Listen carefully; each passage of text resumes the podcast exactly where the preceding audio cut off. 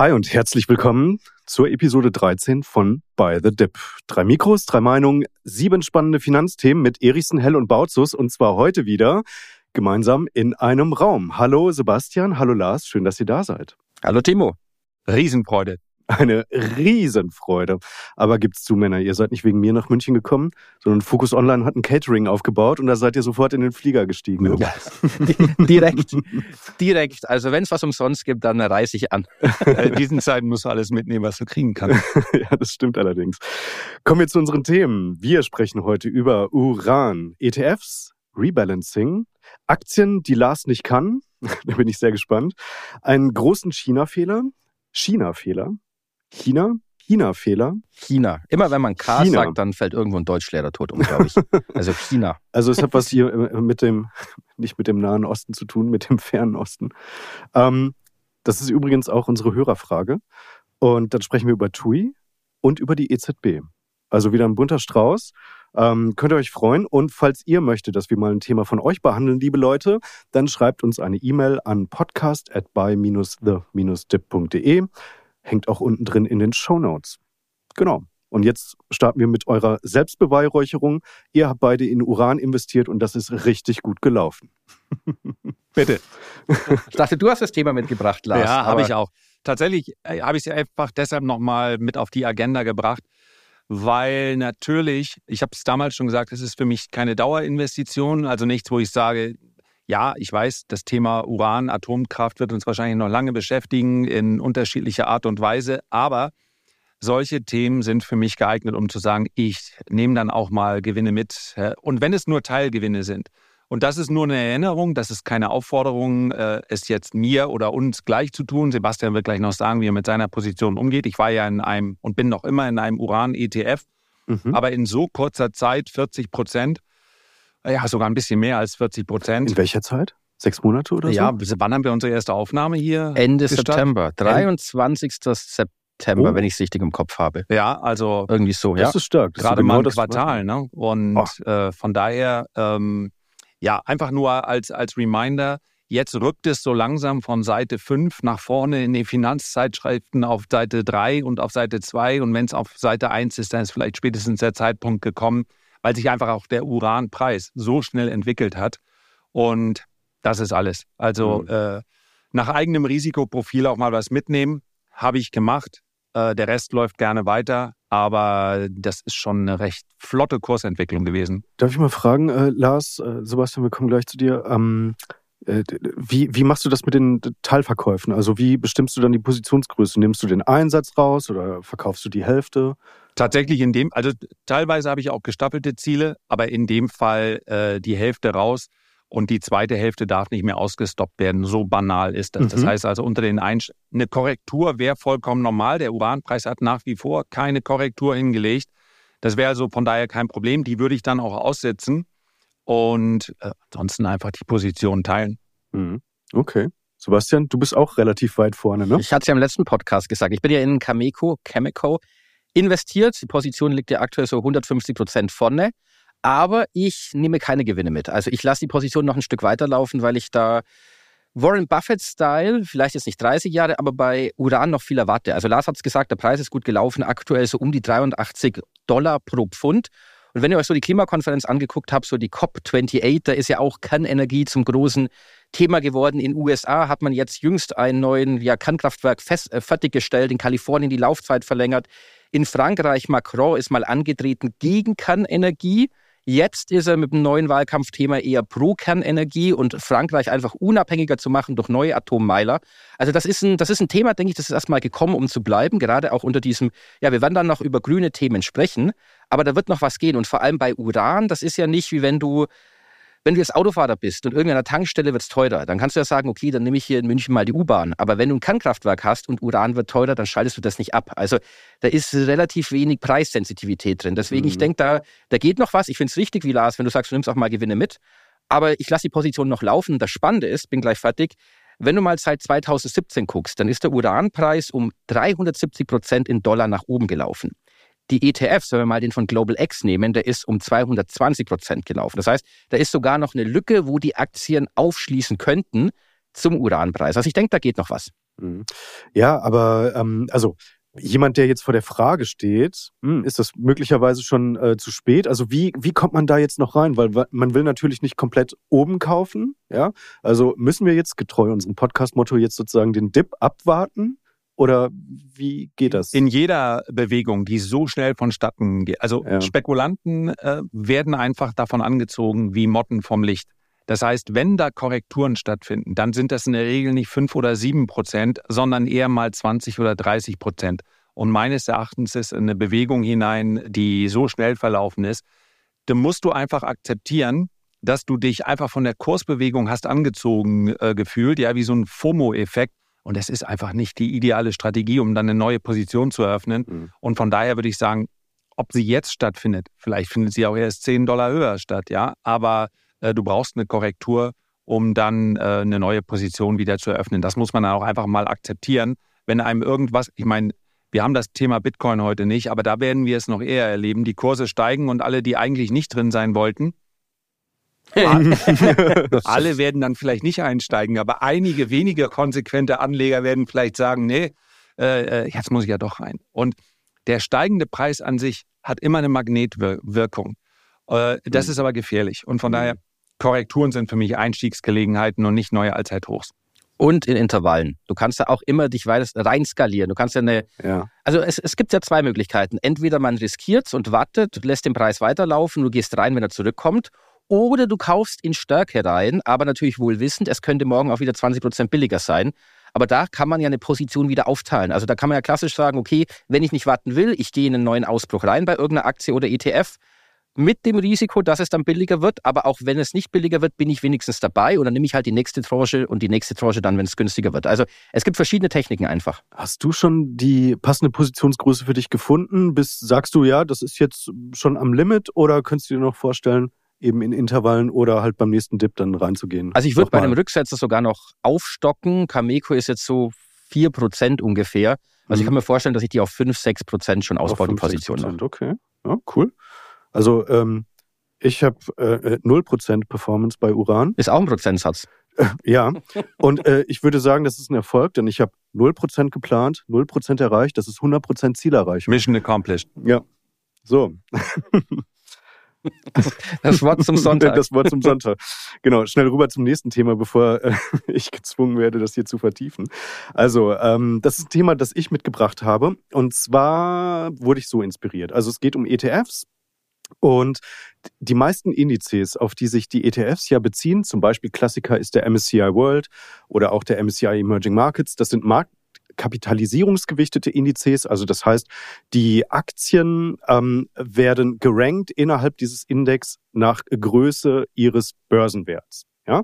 Und das bedeutet ja aber auch, dass ähm, quasi, wenn, wenn du neue Anteile erwirbst an diesem ETF, dass dann natürlich das meiste Geld prozentual innerhalb dieser Anteile in die größten Positionen reinfließt. Und da ist jetzt meine Frage an euch.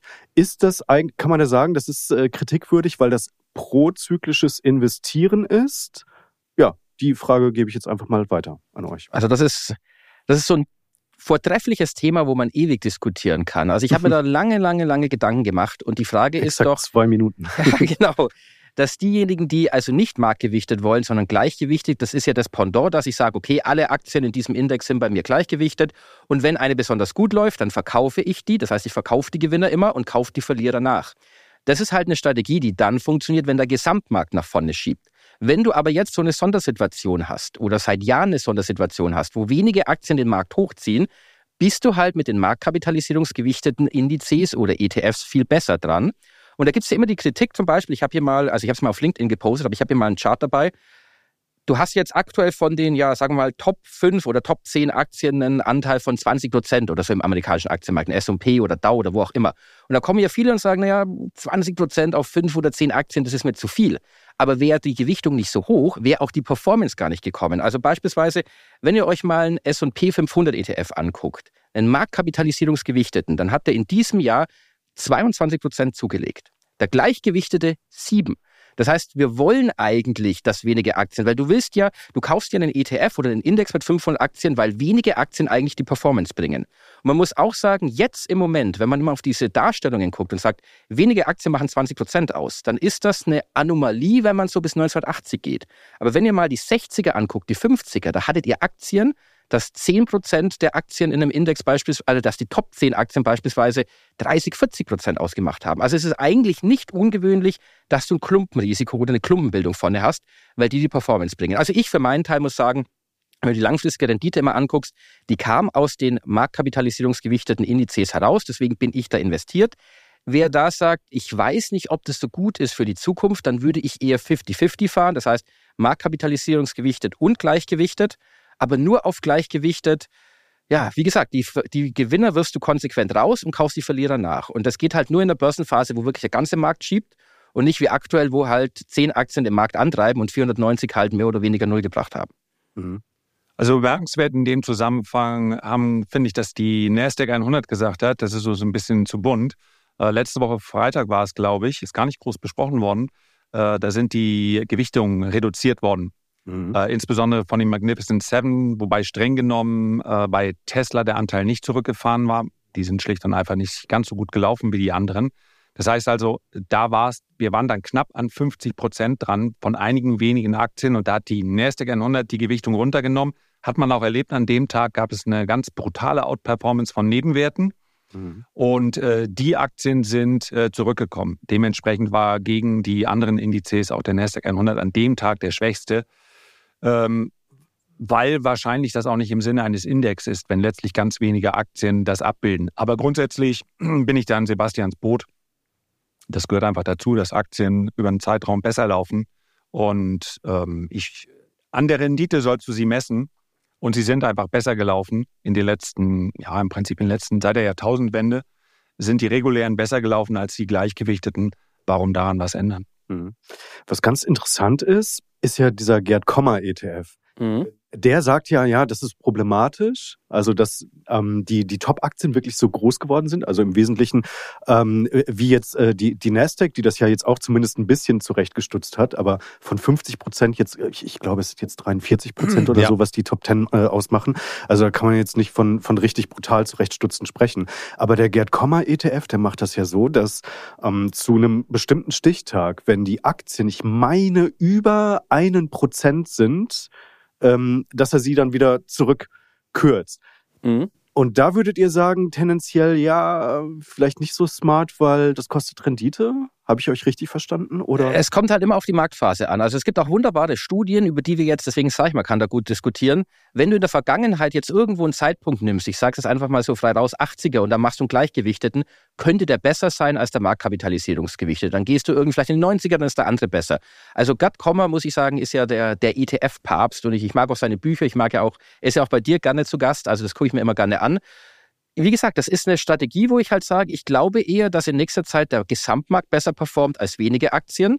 Aber mir persönlich wäre es jetzt zu riskant, nur auf diese Strategie zu setzen. Dann würde ich eher so 50-50 fahren. Also sagen, ein Teil ist klassisch marktkapitalisierungsgewichtet, ein anderer ist eine Strategie, weil das ist ja auch irgendwo, ich meine, wir sollten auch mal drüber sprechen, dass es ja gar kein passives Investieren ist, weil ich treffe ja immer eine aktive Entscheidung. Also nehme ich ein MSCI World, ist ja schon eine aktive Entscheidung. Oder nehme ich ja. lieber Small Caps oder zwei Sachen.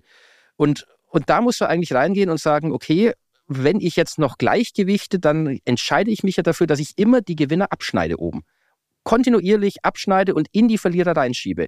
Und es hat dir halt in den letzten Jahren und auch, wie Lars gesagt hat, auch seit der Jahrtausendwende eigentlich nicht so viel gebracht, weil, sind wir ehrlich, die meisten würden sich beschweren, wenn du nicht die Performance jetzt hättest von den großen sieben Aktien, weil die haben einfach alles nach vorne geschoben. Die sind einfach so exponentiell angestiegen, dass sie die Gesamtperformance reingebracht haben. Deswegen würde ich immer eine Marktkapitalisierungsgewichtung mit drin haben. Selbst wenn ich etwas skeptisch bin, dann würde ich halt äh, zweigleisig fahren. Ich für meinen Teil mhm. lasse es marktkapitalisierungsgewichtet, mhm. könnte mir aber vorstellen, in einem kurzfristigeren ETF-Depot zu sagen, wenn nächstes Jahr der Gesamtmarkt anschiebt, weil die Zinsen fallen, weil die Liquidität wieder steigt, das alle, dann könnte man da schon strategisch oder taktisch mal reingehen.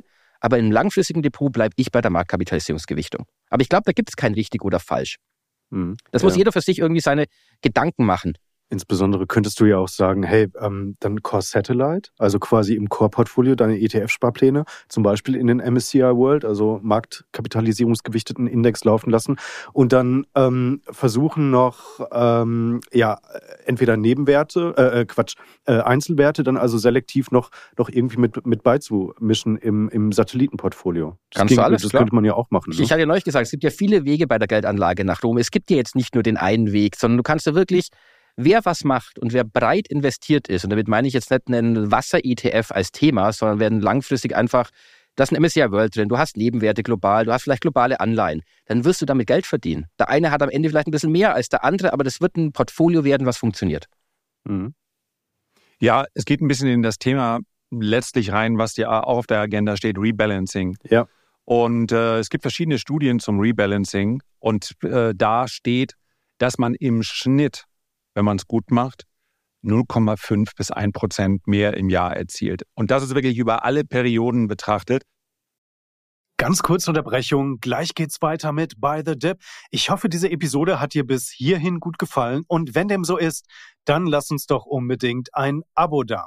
Folge unserem Podcast auf der Plattform deines Vertrauens, dann verpasst du keine weiteren Episoden mehr und lass uns auch gerne eine Sternebewertung da. Wir würden uns sehr über dein Feedback und über deine Unterstützung freuen. Und jetzt weiter im Text mit Sebastian Lars und mir. Von daher, ich finde es nicht so spektakulär, ganz ehrlich. Das ist, ähm, man muss beim Rebalancing auch immer dran denken, egal wer es macht, ob der ETF-Anbieter, ob ich das selber mache, das sind Kosten, Transaktionskosten. Mhm. Und äh, du hättest definitiv zumindest mal in allen starken Trendphasen an der Börse, und um die geht es ja im Wesentlichen, da investiert zu sein. Du hättest da immer eine Underperformance erlebt. Wenn du sagst, ich kappe jetzt hier dieses Jahr ab, Du hättest nie von den Erfolgsstories einer Nvidia, einer Amazon, einer Meta profitiert, weil du immer gesagt hättest, okay, ich nehme jetzt die Gewinne raus, meine Position wird kleiner und das investierst du ja dann in die weniger gut gelaufenen. Und für mich ist das eine Mehr, dass äh, am Ende des Tages irgendwie alle Aktien gleich laufen. Das ist eben nicht so. Es gibt 10% der Aktien, eigentlich sogar noch weniger. Die laufen sehr gut und die ziehen die Performance und die ziehen sie immer. Zu allen Zeiten. Es sind nur unterschiedliche Aktien. Und wenn ich da immer sage, das nehme ich da raus, insbesondere auf Jahressicht, verpasst du die ganz großen Trends. Das hätte für mich jetzt bedeutet, ich hätte letztes Jahr, da waren sie nämlich auch schon sehr gut, hätte ich dann Novo Nordisk aus dem Zukunftsdepot schmeißen müssen. Ja, und dann hätte ich halt nochmal äh, 140 Prozent Kurs, Kursperformance zumindest teilweise verpasst. Und äh, der Gedanke, die Schwachen müssen schon aufholen, das äh, lässt sich meines Erachtens in der Realität nicht belegen. Also ich finde. Es ist äh, eigentlich ein Value-Ansatz. Wenn du so magst. Ja, äh, es ist halt eine aktive Spekulation. Zu genau, sagen, wenn jetzt du laufen die gleichgewichtet besser. reingehst, hast du eigentlich einen verkappten Value-Ansatz, weil du auf die Underperformer setzt, dass die einfach den Markt schieben, weil sie so schlecht waren in letzter Zeit.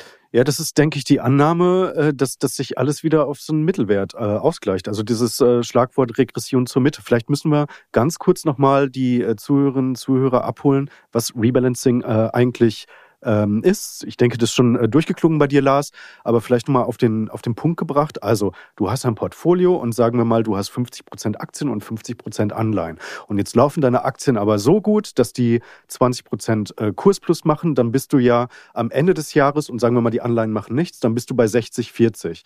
Und da das nicht mehr deiner Ursprungsgewichtung entspricht, ähm, würde man jetzt sagen, man verkauft jetzt eben äh, diesen Kursgewinn der, der Aktien in dem Maße, dass man also äh, und gibt das wieder in die Anleihen rein, äh, damit man diese Ursprungsgewichtung 50-50 äh, wieder hat. Und da geht es im Wesentlichen darum, dass halt äh, man sagt, ja, ich möchte ja eigentlich, ich habe mich mal für diese Ursprungsstrategie entschieden, 50 Prozent Aktien, 50 Prozent Anleihen.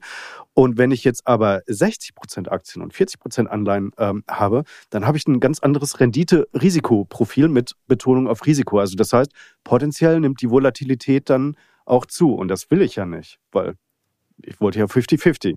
So, und jetzt ähm, würde man dann am Ende des Jahres, also am, am Ende einer bestimmten Periode, das Ganze dann äh, zurechtstutzen. Und ja, da gibt es zwei Möglichkeiten. Entweder ähm, man, man verkauft oder man nimmt jetzt neues Geld. Und jetzt geht es halt darum, ja, ist das sinnvoll, ist das nicht sinnvoll und wie würde man es machen können? In vielen Marktphasen, zum Beispiel in den letzten fünf Jahren, letzten vier Jahren, ist es halt brutal underperformed. Mhm. Für mich ist nochmal was anderes, ob du Rebalancing über Assetklassen machst. da kannst du natürlich dich an der, wer das möchte, das ist eben auch nicht jedermanns Sache, aber du kannst dich natürlich an der historischen Rendite von bestimmten Assetklassen orientieren. Du weißt, Gold gibt so und so viel. Und wenn Gold dann auf ein oder zwei Jahressicht, ich finde, zu sagen, ich mache das immer am Stichtag, äh, Kalenderjahr ist schwierig. Aber wenn jetzt beispielsweise die Assetklasse Gold oder Rohstoffe massiv outperformen sollte und dadurch ein höheres Gewicht bekommt gegenüber Aktien, wo du sagen kannst, du bekommst im Durchschnitt so sieben oder acht Prozent, mhm. dann kannst du vielleicht Assetklassenübergreifend ein Rebalancing machen. Aber innerhalb eines Portfolios finde ich das sehr schwierig. Und stell dir vor, jemand hätte dann Ende 2020 gesagt, na, jetzt sind Anleihen sind so furchtbar schlecht gelaufen. Ja, wir erinnern uns, die Zinsen sind gestiegen, äh, die Renditen sind gestiegen, Anleihen sind ins Bodenlose abgestürzt. Und dann hast du gesagt, jetzt kaufe ich Anleihen, dafür muss ich aus den Aktien raus. Das wäre die schlechteste. Du hättest dann tatsächlich geschafft, eine negative Jahresperformance ein Jahr später zu äh, praktizieren weil eben Anleihen noch viel, viel weiter gefallen sind und Aktien in der Folge dann einen starken Rebound gemacht haben. Und für mich ist das mehr Spekulation, als sich die meisten unter Rebalancing vorstellen. Ja. Und deswegen äh, ist es für mich nicht einfach nicht der richtige Zu, Ansatz. Zumindest kurzfristig, weil du hast ja jetzt gesagt, okay, es geht ja um eine Jahresperformance. Das wäre de facto, wäre das brutal viel schlechter gewesen. Aber ich glaube, diejenigen, die Rebalancing propagieren, und ich möchte ganz äh, klar mit dazu sagen, ich halte von dem Konzept äh, ehrlicherweise auch nicht so viel. Ich, ich mache es auch nicht. Ähm, die sagen halt, ja gut, es kommt ja jetzt nicht auf eine Jahresperformance im langfristigen Vermögensaufbau an, sondern ähm, auf das, was dann über 20, 25, 30 Jahre dann äh, passiert. Also äh, ganz mhm. kurz, für die meisten Privatanleger, wenn du jetzt vielleicht äh, ein dreistelliges Millionenvermögen hast und du hast vielleicht BlackRock als Vermögensberater und die raten dir zum Beispiel auch so eine Assetklasse wie Private Equity, mhm. war mal hier und momentan findet überhaupt nichts mehr statt. Und da vielleicht dann antizyklisch zu sagen, okay, jetzt gehen, nimm doch mal ein paar Millionen und geh in Private Equity rein, weil jetzt äh, kriegst du wieder relativ billig deine Stakes und so weiter. Und, äh, oder geh mal äh, Übergewichte strategisch jetzt Rohstoffe. Das kann man machen, aber man muss eben sagen, das ist ja kein standardisierter Prozess, das ist ja eine Spekulation für sich. Und gegen mhm. die habe ich bekanntermaßen nichts. Mhm. Aber einfach als Standard zu sagen, es gibt ja diese Dogs of the Down-Theorie. Äh, ja. Also du kaufst dann am Jahres, äh, Anfang immer die Verlierer aus dem Vorjahr.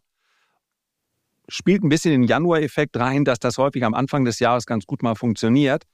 Aber äh, das ist auch eine Strategie, die in einigen Jahren furchtbar schlecht funktioniert hätte und in anderen Jahren wieder gut. Und das ist, glaube ich, nicht ein Ansatz, den die meisten langfristigen Anleger wünschen, weil es eben eine reine Spekulation ist. Ja, du musst es durchhalten. Also ich bin nicht ganz so anti-Rebalancing wie ihr. Ich habe ja in meinem Portfolio sind ja zwölf ETFs und das sind ja große Themen. Das heißt, du hast ein MSCI World drin, du hast Emerging Markets, Nebenwerte, du hast High-Yield-Anleihen und so weiter.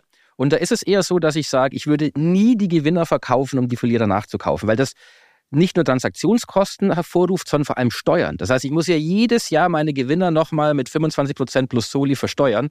Das ist ja, das ist ja sinnlos. Das heißt, es macht eigentlich mehr Sinn für mich, wenn ich, ja, wenn ich sage, ich nehme den Cashflow, das Geld, was ich eh investiere, oder die Dividendeneinnahmen, die rauskommen, und reinvestiere die in die ETFs, die weniger gut gelaufen sind, so übers Jahr hinweg, dass ich so wieder so in etwa die Allokation habe, die ich vorher mal hatte. Das heißt, immer mit frischem Geld zu reinvestieren, finde ich viel sinnvoller, weil ich die Transaktionskosten eh hätte, als jetzt da dogmatisch wirklich Gewinner zu verkaufen. Das würde die, also das ist die nicht smarte Methode des Rebalancing. Aber wenn jemand sagt, okay, ich habe mir mal eine Allokation ausgedacht, die ich beibehalten will, dann immer mit frischem Geld oder mit Dividendenzuflüssen, als zu sagen, ich nehme die Gewinner raus. Also das ist, das ist, das ist genau, was ihr sagt, das ist der falsche Ansatz. Mhm. Gut. Ich denke, zu Rebalancing ist dann auch im Wesentlichen alles gesagt. Und äh, dann kommen wir mal zu den Aktien, die Lars nicht kann. Bin ich sehr gespannt. Wie ja. meinst du das eigentlich? Äh, ja, ja, könnte ich sicherlich. die meisten, die das jetzt hören werden, dem wird irgendein Titel einfallen. Die konnte er auf kein Silber. Mach doch mal ein Silber-Video. Wenn dann Bedingung, was soll ich denn anders sagen? Upsala, erst das wenn das der Ausbruch kommt, dann. Aber nee, es geht in dem Fall darum, dass ich einen relativ großen Bogen mache, um Aktien die ich nicht analysieren kann, weil ich fachlich dazu nicht in der Lage bin und ich spreche über Pharmaaktien.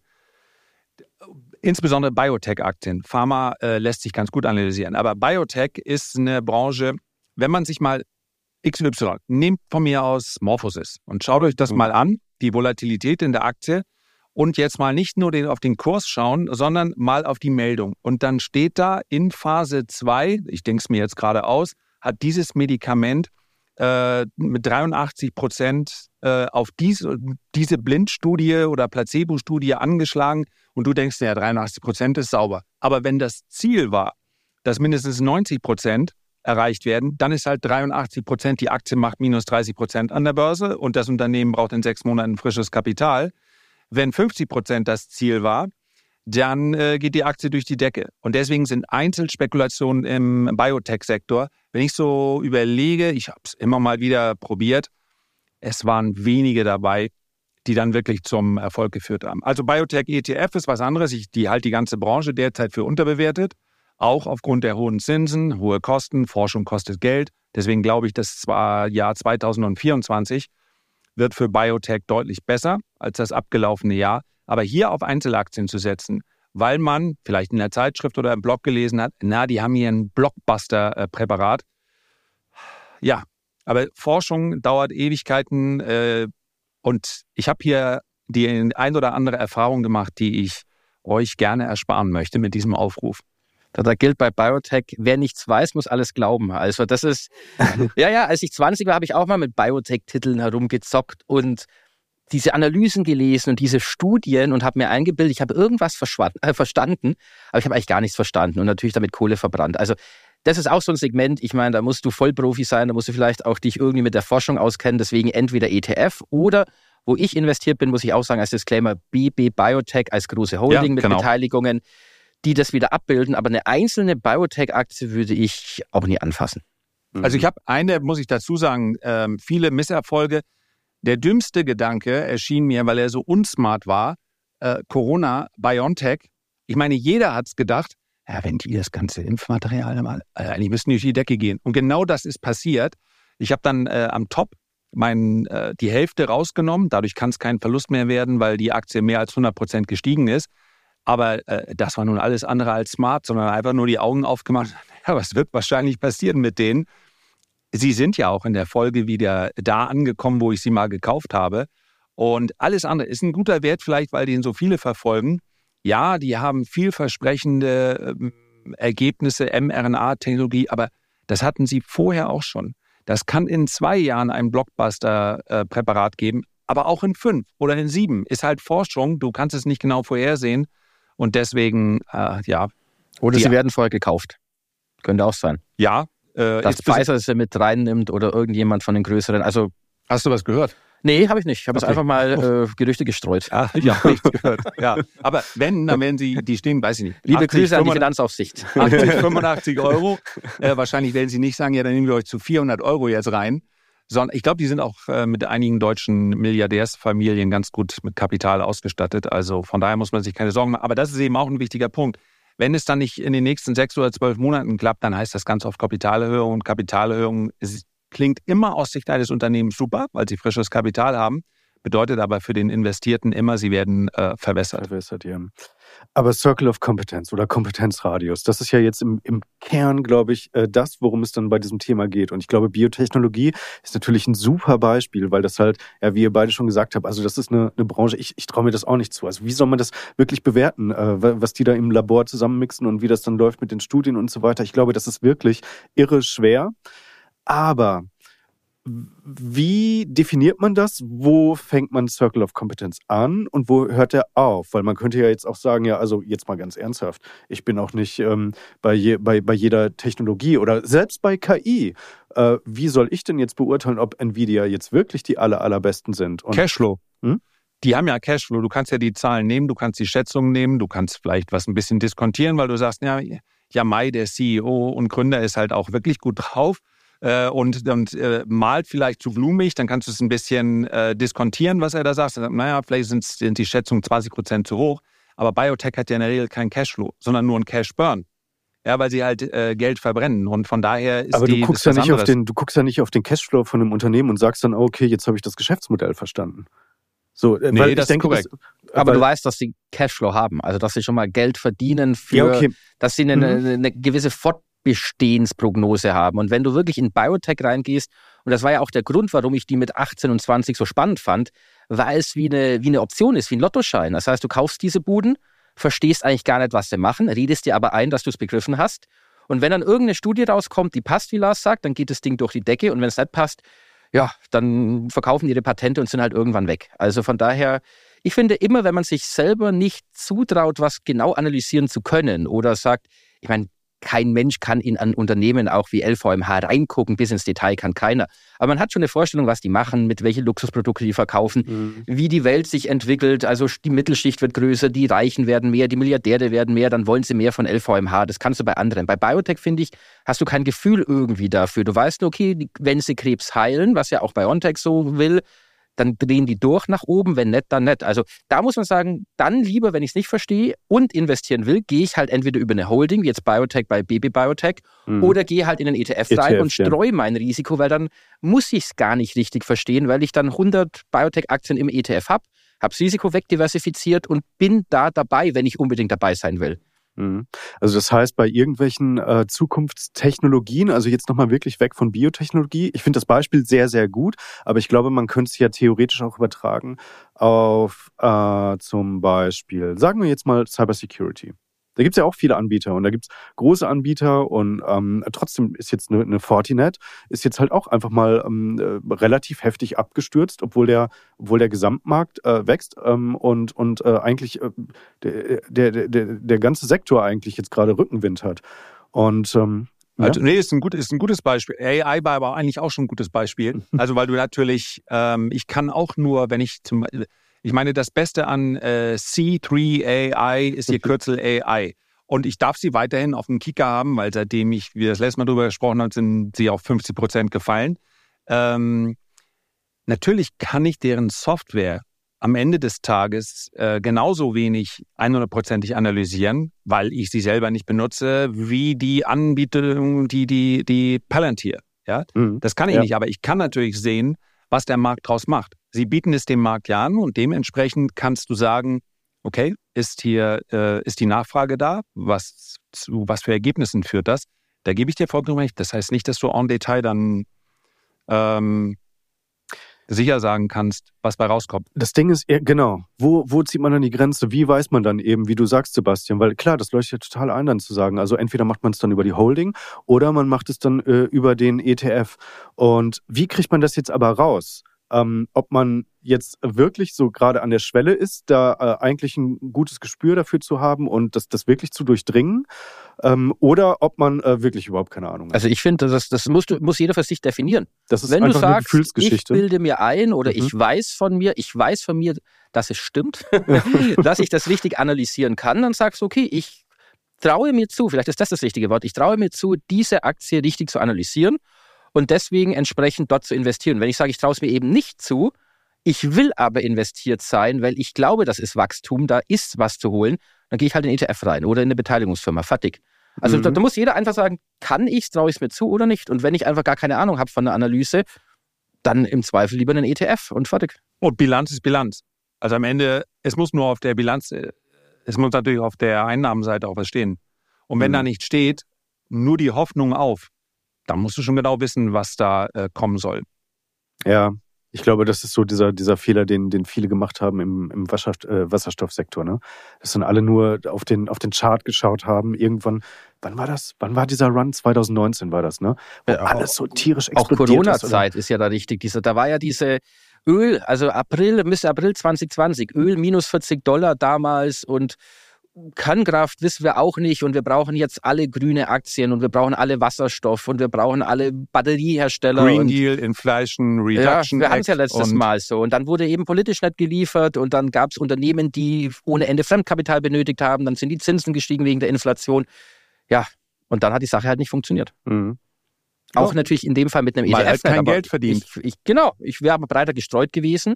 Und wenn es halt dann ein gewisser Anteil im Depot ist, den ich dann überschaubar in den Sektor investiere, klar, hätte man Verluste gemacht. Clean Energy ETF, wir hatten es ja letztes Mal, aber mit anderen hätte ich dann halt auch entsprechende Gewinne machen können. Ist aber schön gestiegen gestern. Mhm. Ja, ja, ja, ist sehr schön gestiegen. Jerome Powell hat geliefert. Comeback. Comeback hat man letzte Folge. Da können wir uns wieder in drei Monaten beweihräuchern. ah, ja, ja. genau. Hoffentlich. Ja. Ähm, obwohl es gibt ja noch die EZB, nicht wahr? Die gibt es auch noch. die haben wir auch noch nachher. auf der Liste. In der Zerre. Genau. die werden wir, um die werden wir uns nachher nochmal intensiv kümmern. Aber gehen wir rüber zum nächsten Thema. Äh, China, China, China. Ähm, sucht euch eine Aussprache aus. Ähm, ich habe das Stichwort großer China-Fehler auf dem Zettel. Sebastian, ich übergebe dir das Wort. Ich übergebe mich. ja, ich übergebe mich auch. Ja, äh, großer China-Fehler. Ich habe es mal auf die Agenda gesetzt, nicht weil ich jetzt die riesen China-Diskussion mit euch will über Wirtschaftsdaten, aber ich finde, so egal was ich lese im amerikanischen Bereich, aber auch viel im europäischen Bereich, ist sehr anti-China. Das heißt, es China hat Probleme, machen wir uns nichts vor, Immobiliensektor, demografischer Wandel. Aber es gibt auch so Lichtblicke beispielsweise, dass so der Export aktuell wieder anzieht. Oder es kommt jetzt nicht das große Stimuluspaket, aber es kommt wohl eine Fiskalreform. Also China hat ja dieses Versprechen, dass die Leute sich unterordnen der Partei, sage ich mal, aber dafür reicher werden können. Und dieses Versprechen ist ja momentan nicht eingelöst aufgrund des, ja, der Probleme im Immobilienmarkt. Das heißt, China wird was tun, damit dort mehr Reichtum wieder entsteht. China versucht ja auch die Parteiführung, die Leute mehr in die Aktien wieder reinzubringen, damit nicht alle in Immobilien sind, sondern auch mal Aktien kaufen. Und ich finde, dass dieses China-Bashing, was wir hier auch haben, für Investoren oder Investorensicht ein Fehler ist, weil einfach die Berichterstattung so negativ ist. Wir sehen auch jetzt gerade Kapitalausflüsse aus China oder Abflüsse, das stimmt auch. Wir sehen hier Bank of America Umfrage, dass China mit eines der unbeliebtesten Anlageklassen oder Märkte aktuell ist. Und das ist so für mich, wo ich sage, das ist so der Punkt, wo, wo es so negativ ist, wo du sagen kannst, China könnte eine interessante Turnaround-Story werden. Also, wo du auch, wenn du ein bisschen die Augen offen hältst und auch mal auf die positiven Sachen guckst, unter die Motorhaube, wo sich schon was tut in die positive Richtung rein, und wo auch die Hörerfrage vom Stefan reinkommt, so was wir von China halten. Und da muss ich ganz klar sagen, langfristig im ETF-Depot würde ich niemals China einzeln gewichten, sondern wenn dann Emerging Markets ETF und wenn halt aktuell Indien, siebtgrößter Aktienmarkt der Welt jetzt jüngst, größer als China, wenn Indien halt gut läuft, hast du da mehr Indien drin. Wenn Südafrika gut läuft, hast du die drin. Wenn Brasilien gut läuft, hast du die drin. Und China, wir hatten vor zwei, drei Jahren mal über 40 Prozent Anteil, jetzt unter 30. Das heißt, das ist dieser Selbstreinigungseffekt, wo ich mir langfristig keine Sorgen machen muss. Aber wer jetzt sagt, okay, ich habe auch so ein aktiv gemanagtes Aktien- oder ETF-Depot, ich gehe mal taktisch ein Jahr rein oder zwei, und muss ich auch sagen, ich bin im Moment nicht investiert, aber ich überlege in China zu investieren, weil, wie gesagt, aufgrund dieser extremen negativen Stimmung bin ich felsenfest überzeugt, dass wir in einem Jahr darüber sprechen werden, dass China-Aktien ein richtig krasses Comeback gefeiert haben. Da bin ich mir, und da muss ich auch lobend noch sagen, du hattest ihn auch schon bei dem Interview, den Erik Nebe, der mhm. ist ja China-Profi, er ist ja in Asien vor Ort, er spricht Chinesisch und ich verfolge immer gerne, was er sagt, weil er eben auch aus der asiatischen Sicht mal reinbringt, wie überhaupt von dort die Welt gesehen wird, wie von dort China gesehen wird und auch welche Daten auch positiv in China mal überraschen und eben nicht nur kommt Immobilienmarkt, Evergrande und so weiter. Also da wollte ich einfach mal sagen, für diejenigen, die auch mal spekulativer orientiert sind, ist China momentan aufgrund der negativen Stimmung vielleicht eine der positivsten Überraschungen des nächsten Jahres. Aber Sebastian, warum hast du dich dann in Episode 2 oder Episode 3 noch äh, so über mich lustig gemacht, dass ich Meinst jetzt anfange, JD.com zu kaufen? Lustig gemacht habe ich mich nicht. Ich habe nur gesagt, ich würde niemals eine einzelne China-Aktie kaufen. Niemals, weil du nie weißt, welchen, ja, welches Unternehmen der Parteihammer als nächstes trifft. Du hast es im Bildungssektor gesehen. Du, du hast es auch mit Jack Ma und Alibaba, der dann ein bisschen verschwunden ist. Dann war der Ant Financial Börsengang abgesagt. Also, der ist jetzt Künstler, ne? China ist der Künstler. Habe ich gelesen irgendwo. Jack Echt? Ma ist Künstler. Hier in Angeblich. München. Wahrscheinlich hat er nebenan die Galerie aufgemacht. Nein. Ähm, also das wollte ich nur sagen, ich, eine Einzelaktie wäre mir zu spekulativ, aber ja. in den Gesamtmarkt MSCI China oder es gibt ja verschiedene ETFs, da würde ich mich wohlfühlen oder da fühle ich mich wohl, deswegen werde ich auch ein beimischen in mein taktisches Depot. Aber eine Einzelaktie rauszunehmen, da, das ist mir zu spekulativ in China, muss ich echt sagen. Ist, da haben sie einen Kapitalmarkt nicht das Vertrauen geschaffen für Investoren, das China braucht eigentlich, um langfristig da ja auch mal eine eigene Währung zu stellen im, im BRICS-Format. Aber das ist mal eine andere Episode. Mhm. Ja, ja. Ich finde den China-Malus im Moment auch zu hoch. In meinem langfristigen Portfolio ist mein Anteil momentan ja, knapp über 5 Prozent mhm. durch einen Emerging Markets ETF, wo ein China-Anteil drin ist mhm. und äh, Einzelaktien. Das ist auch angemessen. Im aktiven Portfolio bin ich momentan nicht in irgendeiner Aktie oder in irgendeinem ETF investiert, weil ich noch auf diese Reaktion warte. Ich möchte dann auch eine Stabilisierung sehen. Für mich ist das aber auf Sicht der nächsten zwölf, sagen wir mal 18 bis 24 Monate auf jeden Fall eine Story, weil die Aktien schlicht und einfach günstig sind. Und das Sentiment, was du eben angesprochen hast, ist so ultra bärisch. Jeder liest Bücher über erfolgreiches Spekulieren und wie die ganz großen äh, Roditi und so weiter große Vermögen gemacht haben mit Spekulation. Aber dann, wenn es um antizyklisches Investieren geht oder Spekulieren, und irgendwas liegt am Boden, ja, dann sind sie sowas von pro, viele, nicht alle, aber sehr prozyklisch und sagen, ja, das äh, kannst du im Prinzip vergessen. Und dann, wenn die Story groß wird, ja, 50 Prozent später, dann will man vielleicht doch irgendwie drin sein. Mhm. Und ich finde es auch schwierig, man sollte das für sich vielleicht umdrehen, permanent zu begründen, warum ich irgendwo nicht investiere. Also wenn du sagst, ich will da nicht investieren, weil mir die China-Taiwan-Frage zu heikel ist, dann investiere einfach nicht. Aber da muss man nicht wahnsinnig viel Aufwand dafür betreiben, zu sagen, diese Aktie ist schlecht, diese Aktie ist schlecht. Dann sollte man sich auf was anderes konzentrieren.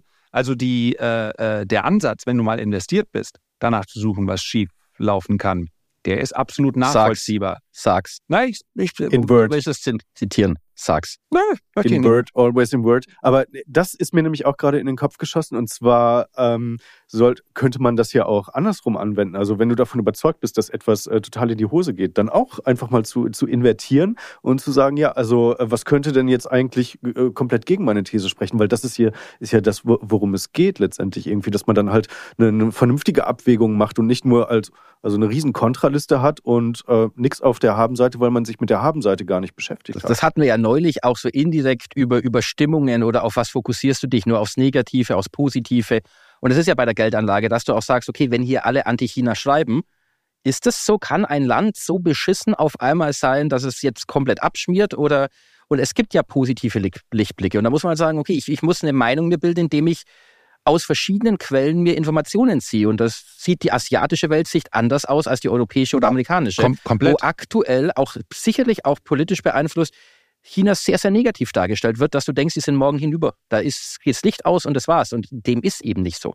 Man muss aber auch sagen, dass China in den letzten Jahren, wenn du mal guckst auf die Aktienmarktrendite und das Wachstum, jetzt nicht der beste Markt war. Das sind die USA haben ganz anders geliefert. Also aber China, trotzdem bin ich überzeugt, langfristig, ich habe es auch ähnlich so drei, vier Prozent im langfristigen Depot über den Emerging Markets ETF gewichtet, da wird Performance rauskommen und taktisch gesehen auf ein Jahr, zwei sogar mehr. Das ist ja was anderes, Entschuldigung, aber als Indien. Indien ist auch eine Story, die dann jeder vielleicht als Ersatz für China haben möchte. Im Moment ja. Kauft aber eine indische Aktie derzeit in einer Volkswirtschaft, die wächst, aber äh, auch stark schwankend wächst, bezahlst du für indische Aktien momentan mehr als für chinesische, obwohl China ein ganzes Stück weiter ist in seiner ja. Entwicklung. Und du bekommst, wenn du jetzt mal von den Pendants zu den, also wenn du jetzt eine Tencent oder eine JD anguckst, die, die ist mittlerweile beim einstelligen KGV angekommen und äh, das ist einfach günstig. Mhm. Und wenn du dich jetzt, es ist ja immer nur die Frage, warum mache ich etwas nicht? Sich dagegen zu entscheiden, zu entscheiden, ist vollkommen in Ordnung. Aber diese China-Taiwan-Geschichte, die ist mir dann auch ein bisschen zu banal betrachtet weil finde den Fehler. Headline, China marschiert in Taiwan an oder annektiert Taiwan oder droht äh, an irgendwas auch immer. Und Dow Jones gewinnt 120 Punkte, Nasdaq äh, auch leicht im Plus. Ja, wenn das passiert, dann äh, there's no place to hide. Anleihen, Gold, also da ist ein, vielleicht ein, damit kann man sich dann schützen. Bitcoin, who knows, weil dann die sehr viel Kapitalflucht stattfinden wird ähm, gerne investiert sein, aber die Vorstellung, dass der, dass dein MSCI World an dem Tag eigentlich äh. sich noch passabel ganz, also wenn ja, das passiert, dann bricht genau. der globale Aktienmarkt um mindestens 30 Prozent ein innerhalb ja. weniger Tage. Oder ein MSCI Emerging Markets ex-China ETF. Das ist so das Sinnloseste, was es gibt, weil du einen riesen Taiwan-Anteil ah, hast und ganz Südostasien wird angesteckt. Also von daher, ja. dieses Risiko kann man nur eingehen, indem man entsprechend gewichtet und sagt, okay, und selbst das werden wir überstehen und wird wahrscheinlich wieder Nachkaufchance an den Märkten sein, auch wenn ich nicht hoffe, dass es da zu einer Invasion kommt. Aber Warum kriegt man an der Börse diese Renditen? Weil man Risiken eingeht. Und wenn du keine Risiken willst, dann legt man es bei der Bank auf Sparbuch und fertig ist die Sache.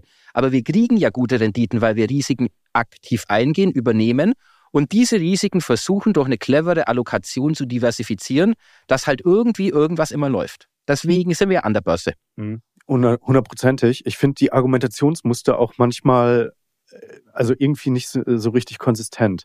Weil ähm, dann, dann sagt man wegen China-Taiwan, also da, deswegen möchte ich nicht in China investieren, hat aber eine riesige Position Apple im Depot und äh, freut sich über seine Performances langfristig bei der LVMH und so weiter. Ja, genau. Wo machen die, wo verdienen die denn äh, die, und die wo lassen Kohle? sie produzieren? ja, ja, genau, genau. Also das ist äh, manchmal dann äh, ein bisschen, bisschen komisch. Ähm, aber S&P 500 und Hang Seng, das habe ich mir auch mal jetzt für ein, für ein Video äh, von mir angeschaut, also über zehn Jahre. Und das war, ich meine, in den zehner Jahren hatten wir ja noch gewaltige Wachstumsraten in China. Hat ja trotzdem irgendwie nicht funktioniert. Also auf Sicht von zehn Jahren ist der Hang Seng tatsächlich äh, leicht rückläufig, was ähm, natürlich jetzt aufgrund der sehr schwachen Performance, äh, gerade insbesondere, also insbesondere der letzten äh, zwei, zweieinhalb Jahre liegt. Und der S&P ist aber 400 Prozent vorne sind auch zu viele, ist halt auch die Zusammenstellung des Hang Seng. Es gibt ja einige hm, ETFs, die zum Beispiel auch nur amerikanische, an der amerikanischen Börse mhm. gelistete chinesische Aktien sich anschauen. Und die sind phasenweise sehr, sehr, sehr gut gelaufen. Also die JDs, Alibabas, Tencent und so weiter, mhm. die hatten mhm. ja alle ihre Hochs und sind da komplett durch die Decke gegangen. Im Hang Seng ist halt auch viel Immobilien mit drin, viel Bank ja. mit drin. Und das sind, da ja. sind eben viele zumindest mal halbstaatliche Unternehmen, und da machen ausländische Investoren einen Bogen drum, äh, würde ich auch, obwohl sich der Immobiliensektor momentan stabilisiert, und das ist für den chinesischen Konsumenten sehr, sehr wichtig, ist das, äh, denn das kann ich nicht überblicken. Also äh, vor allen Dingen weißt du am Ende des Tages auch nicht, wo dann der Staat den Daumen senkt oder den, also Sie haben Evergrande auch über die Wuppe gehen lassen oder wie es auch immer heißt, über die Klippe springen lassen. Ja, Wupper. Ja, die Wupper. die Wupper. Also das, ähm, du, du musst da ja nicht unbedingt investieren. Also das gibt, es gibt ein paar, wenn du so guckst, es gibt ein paar sehr große äh, Logistikunternehmen zum Beispiel, aber wahnsinnig schwer. Das sind eben teilweise Blackboxes. Aber wenn ich mir die, die Tech-Aktien anschaue, die, die sind schon gut gelaufen. Jetzt mhm. in den letzten zwei Jahren halt nicht mehr, ne? Ja, das stimmt. Und ja, wie gesagt, also bei der JD, das ist äh, gerade das Kursumsatzverhältnis, also ich glaube, das ist gerade bei 0,3. Also und die machen in Mainland China einen Großteil ihres Umsatzes. Mhm. Das heißt also irgendwelche Sanktionen. Ich glaube, dass insgesamt entspannt sich das Verhältnis gerade. Ja, immerhin haben sich die beiden mal wieder getroffen. Zwei ältere Herren, wo einer noch deutlich älter ist als der andere. Mhm. Ähm, und ja, eine große Entspannung weiß ich nicht. Vielleicht brauchen auch beide innenpolitisch so ein bisschen dieses Spannungsverhältnis nach außen. Wir grenzen uns ab vom Westen, beziehungsweise wir grenzen ab äh, von China. Aber ich habe zumindest nicht den Eindruck, dass die Lage eskaliert. Und selbst wenn Subventionen würden JD nur marginal betreffen. Ne? Mhm. Wir sollten irgendwann mal auch drüber sprechen, also auf jeden Fall im nächsten Jahr, ähm, wenn es um den US-Wahlkampf geht. Auf jeden Fall. Äh, wie, wie das dann sein könnte. Ne? Also dann können wir ja mal ein bisschen wild spekulieren, ob zum Beispiel ein Präsident Donald Trump dann ähm, also auch äh, ja eher wieder schlecht wäre für das Verhältnis oder halt auch vielleicht sogar Theorie ähm, ja das wahrscheinlicher machen würde, dass äh, China Taiwan wirklich annektiert. Wenn man dann halt weiß, ja, dann, dann kommt halt nichts. Weil, ja, ist auch egal. Also, mach mal, mach mal jetzt einen Punkt hier. Mach mal einen Punkt. Genau. Gewinnt eh Kennedy. Kennedy, welcher? John Robert F. JFK? Robert, John F. zurück. Lass uns über die Magic Bullet sprechen. Die magische Kugel. nee, wir sprechen jetzt erstmal über die TUI. Sehr gut. Genau. Ja, TUI. Ich habe TUI. TUI hat ja neulich Zahlen gemeldet, auch Rekordumsätze fürs abgelaufene Geschäftsjahr. Hat dann auch dazu geführt, dass das bei Anlegern auf vielen Plattformen wieder eine der beliebtesten Aktien wurde. Und TUI, so mein Eindruck, gibt sich auch mehr so immer mehr Start-up-mäßiger. Das heißt, man will so in diese Plattform, Reiseplattform reingehen, so Booking.com und so dort anschließen. Und da nur mal ein paar Zahlen, weil, wie gesagt, Booking so beliebt wurde wegen dieses Rekordumsatzes. Booking hat eine ziemlich geringe Marge, also von um die 2%. Und was das Interessante ist, Booking, äh, sorry, nicht TUI hat eine geringe Marge von 2%, Booking hat eine hohe Marge. Und Booking und TUI haben ähnliche Umsätze, so von etwa 20 Milliarden Euro. TUI ist an der Börse aktuell so um die knapp 4 Milliarden wert, Booking 111. Und da geht es mir nur darum, dass so ein Reisekonzern wie TUI, der jetzt ein bisschen so auf Start-up macht und Plattformökonomie und Reisevermittlung, das vielleicht in manchen Teilsegmenten erreichen will oder erreichen könnte. Aber wenn du dann mal guckst, was die mitschleppen, also die haben Schiffe, die haben Flugzeuge, die haben Hotels, die haben Veranstaltungsgeschäfte, das macht ja Booking alles nicht. Also die Analysten, ich habe mal nachgeguckt, ja, weisen der TUI aktuell so 40 Prozent Aufwärtspotenzial zu. Und das kann durchaus passieren. Aber dass man sagt, ich kaufe eine TUI, weil das mal eine Booking wird und sich der Börsenwert hier um 107 Milliarden steigern wird, also da wollte ich mal die Bremse reinhauen und sagen, also das wird bei so einem Konzern, den baust du auch nicht mehr um. Da kannst du dir Hoodies anziehen und Startup sein, wie du willst. Hey, ja. ich habe heute einen an. Habe ich von TUI geschickt Aber du bist bekommen. nicht der CEO von TUI. Ja, noch nicht. Wird Aber nächste Woche erst announced.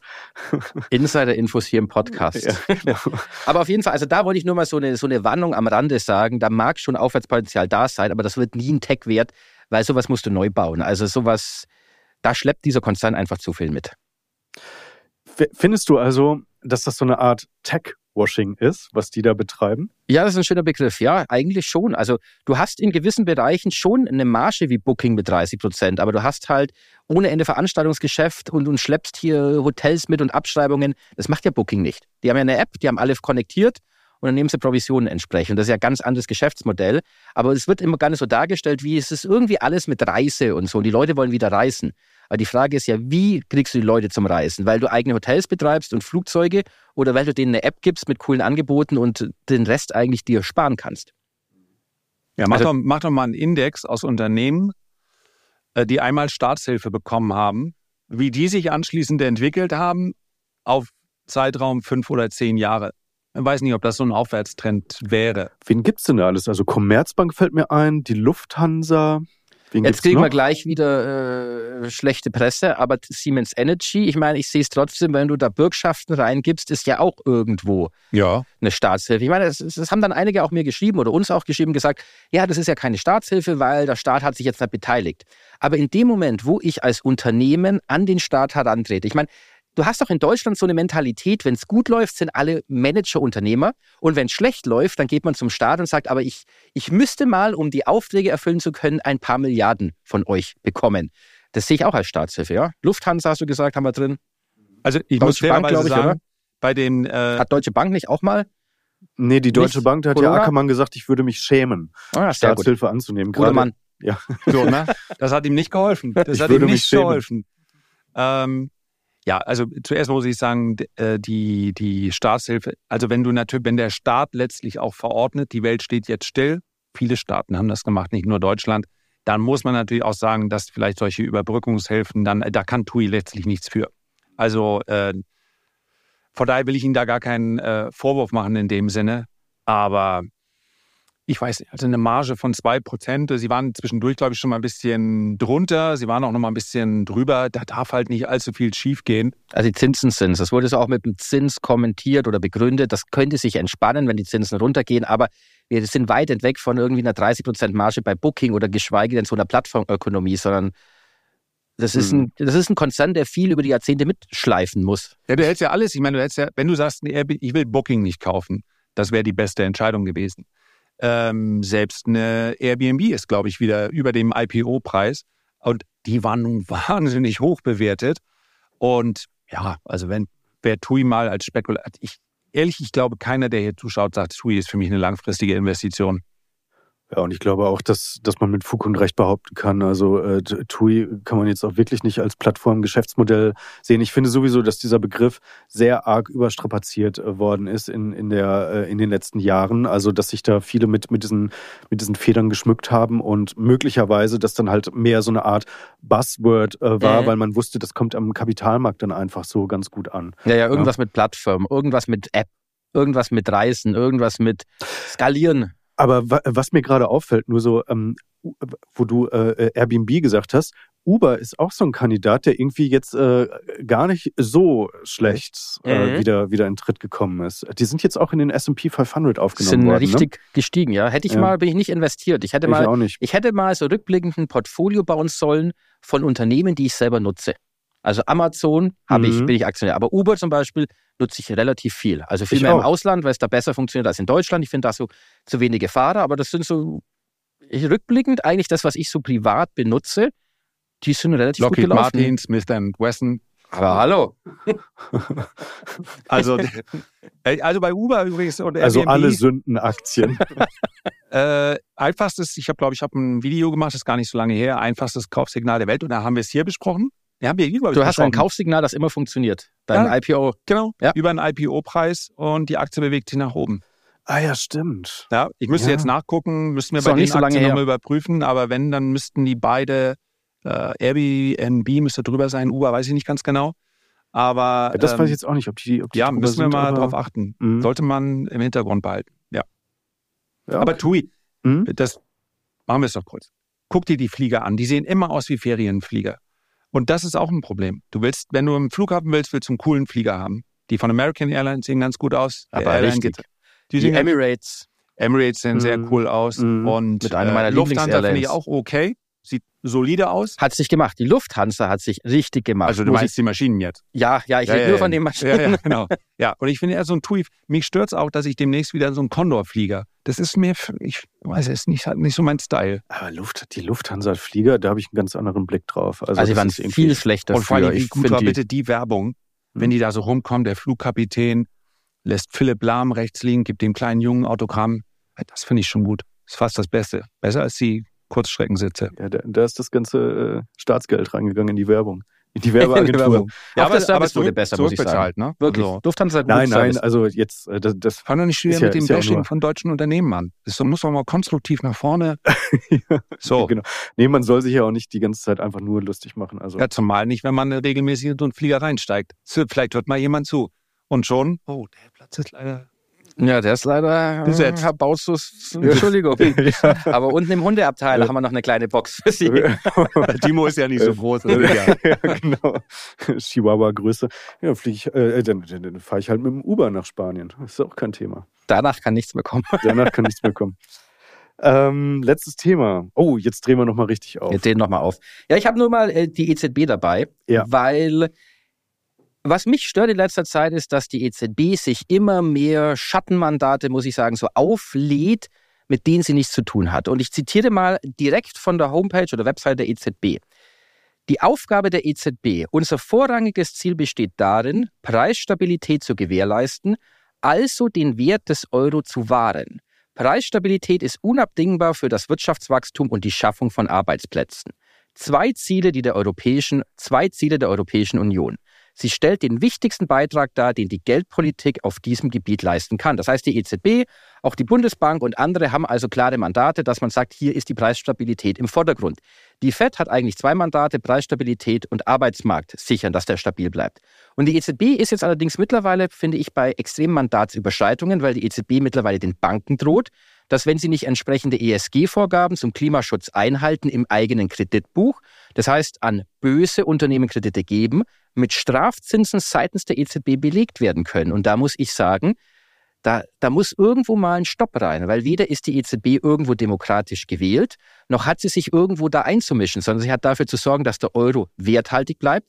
Natürlich hat sie als Schattenmandat auch, dass die Eurozone irgendwie zusammenhält und vom einen mal mehr Anleihen kauft als vom anderen.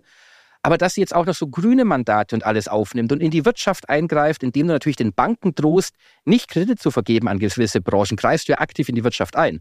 Und da finde ich, sollte man den Markt machen lassen, was der Markt zu tun hat, zumindest das, was vom Markt noch übrig ist, und nicht der Regulierung zum Opfer gefallen ist, als dass die EZB meint, sie muss jetzt als große europäische Bank überall eingreifen und noch ein Mandat, noch ein Mandat, sondern eher Schuster bleib bei deinen Leisten und kümmere dich nur um das, was du auch wirklich dich kümmern sollst. Lars? Ich habe hier ke letztlich kein Gegengewicht. Also gewählt sind die anderen Notenbanken, die FED ja auch nicht. Aber die, äh, ich gebe dir recht, die hat im Prinzip kein politisches Mandat, äh, greift aber stark in die politischen Abläufe ein. Ja, noch nicht mal ein Mandat aus den Statuten heraus, Äh, sondern exakt. die EZB begründet damit, dass sie sagt, natürlich über den Kniff, naja, was ist Preisstabilität? Preisstabilität bedeutet Inflation im Griff behalten oder im Griff halten. Wenn jetzt der Klimawandel kommt, könnte die Inflation steigen. Also ist es so eine Art Mandat von uns, dass wir auf den Klimawandel gucken. Dann kannst du aber auch alles aufladen. Dann kannst du auch sagen, die Leute essen zu viel Zucker und der nächste raucht. Ja, also wo ist die Grenze von diesen Mandatsüberschreitungen? Und weiß man da in Frankfurt im EZB-Turm so genau, wie du die Wirtschaft steuerst? Also ich bin da sehr skeptisch, dass so, das ist so wie so eine Plan, zentrale Planwirtschaft, wo du überall eingreifen willst. Aber macht sie das wirklich? Weil ja, ich habe jetzt auch mitbekommen, dass also jemand hat mal äh, die Reden von der äh, Frau Lagarde sich vorgenommen und hat dann so eine Inhaltsanalyse gemacht. Und äh, das ist ja im Wesentlichen, du, du zählst dann Wörter und Begriffe oder F Framings und, und Topics und so. Und dann, dann ähm, dass da ja sehr viel äh, grüner Wandel und äh, das müssen wir tun und so weiter, äh, dass da schon sehr, sehr viel mit drin ist. Aber das ähm, mich würde jetzt interessieren, ähm, also ist das vielleicht äh, einfach nur äh, also auf der Tonspur?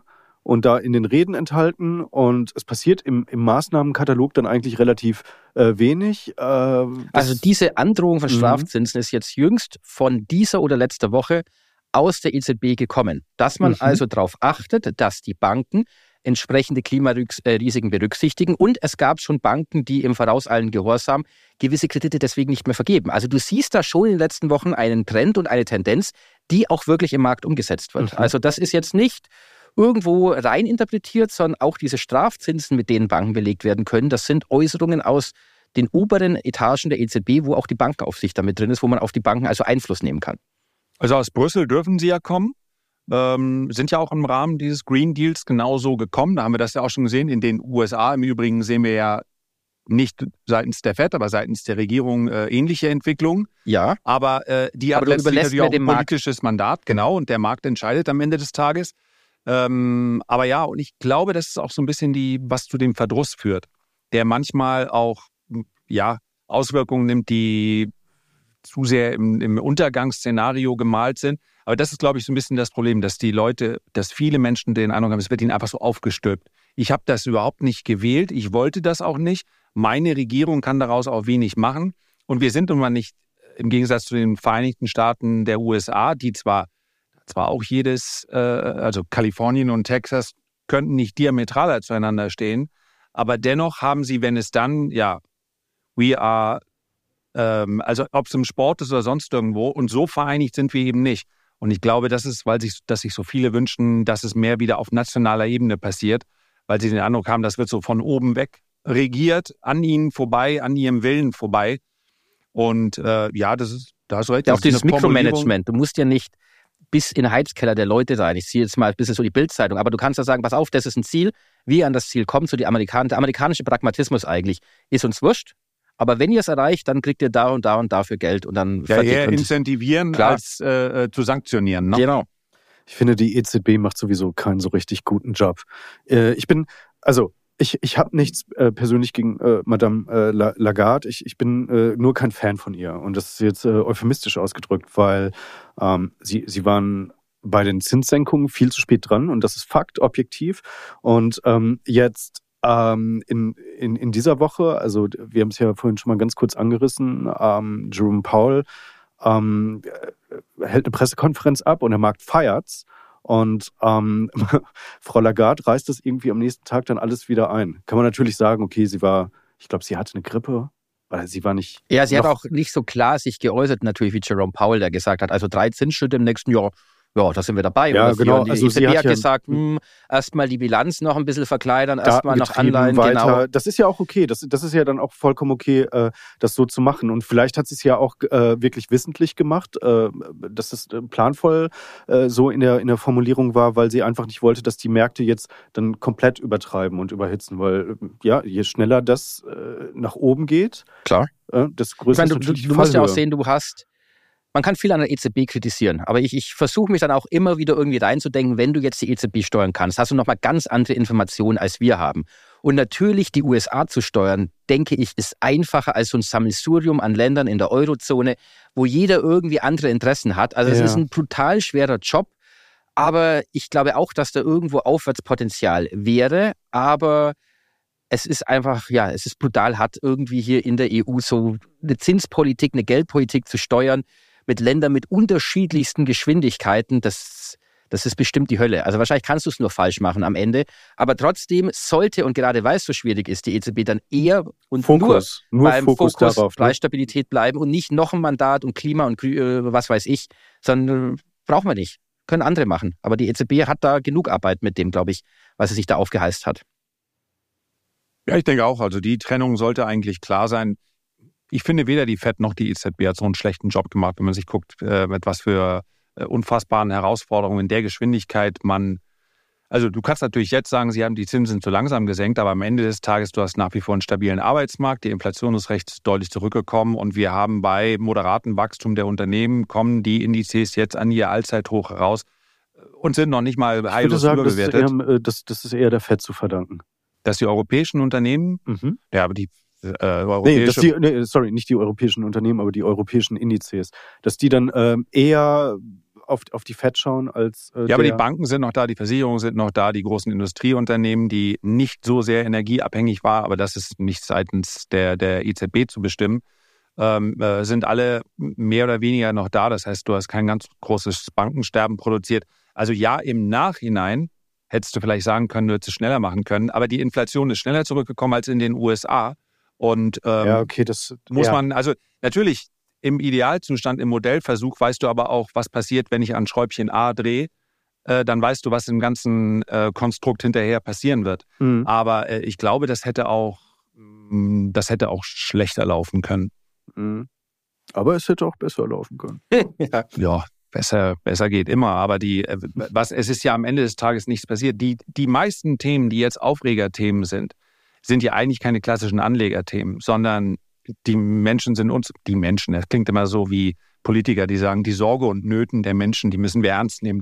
Was natürlich per se schon ein Hohn du ist. Du auch äh, sehr viel Potenzial als Politiker. Ja, ja das sehr. wird mir noch fehlen, ja. Aber die, weißt du, das sind ja letztlich politische Aufgaben, vor denen wir hier stehen oder gesellschaftliche Aufgaben. Die löst die EZB ganz sicherlich nicht. Und insofern, um da einen Strich drunter zu ziehen, sage ich auch, da sollte sie sich auch weitestgehend raushalten. Und ja. ähm, ich finde es aber gut, dass wir uns alle drei verkniffen haben, über den Sohn von Frau Lagarde zu sprechen. Das macht uns erst seriös, dass wir das einfach, dass wir gesagt haben, nein, da sprechen wir nicht drüber, weil das ist innerfamiliär. Das ist der, der mir äh, damals seine Bitcoins verkauft hat. Im Low. Im Low. Coins vor allen Dingen. Hast du uns gar nicht von erzählt. Wie viele sind es denn? das, das klären wir beim nächsten Mal? Beim genau. Nächsten Mal. Das ist mal ein Teaser. Schön, dass ihr da wart. Gerne. Danke, Timo.